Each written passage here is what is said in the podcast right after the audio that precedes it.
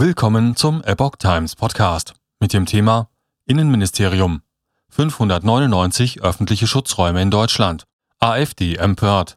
Ein Artikel von Epoch Times vom 30. März 2022. In Deutschland gibt es derzeit 599 öffentliche Schutzräume mit Platz für insgesamt 487.598 Menschen.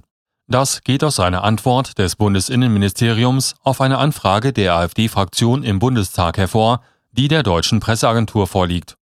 Die meisten Schutzräume gibt es demnach in Baden-Württemberg, nämlich 220, und in Bayern 156. Im Osten gibt es, bis auf Berlin, keine Räume.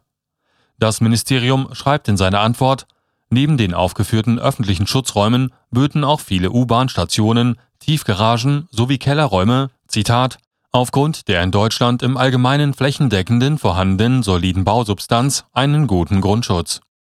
Mit Blick auf den Angriff Russlands auf die Ukraine wird aber eine gemeinsame Bestandsaufnahme des Zustands der vorhandenen Räume mit den Ländern und eine Prüfung des aktuellen Rückbaukonzepts angekündigt. Neue Konzepte in Planung. Nach dem Kalten Krieg war ein Rückbau beschlossen worden. Die bestehenden öffentlichen Schutzräume wurden nach und nach aus der Zivilschutzbindung entlassen und stünden danach ihren Eigentümern zur Verfügung, heißt es dazu auf der Internetseite des zuständigen Bundesamtes für Bevölkerungsschutz und Katastrophenhilfe. Dessen Präsident Armin Schuster hatte kürzlich bereits seine Bestandsaufnahme und Konzepte angekündigt, wie künftig ein effektiver baulicher Bevölkerungsschutz aussehen könne.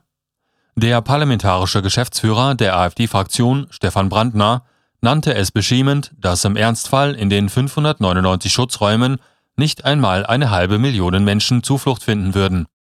Sämtliche Regierenden haben das Thema naiv über sehr lange Zeit vernachlässigt. Nun muss, ähnlich wie in vielen anderen Bereichen, vieles Versäumtes aufgeholt werden, was viele Jahre dauern wird. So Brandner.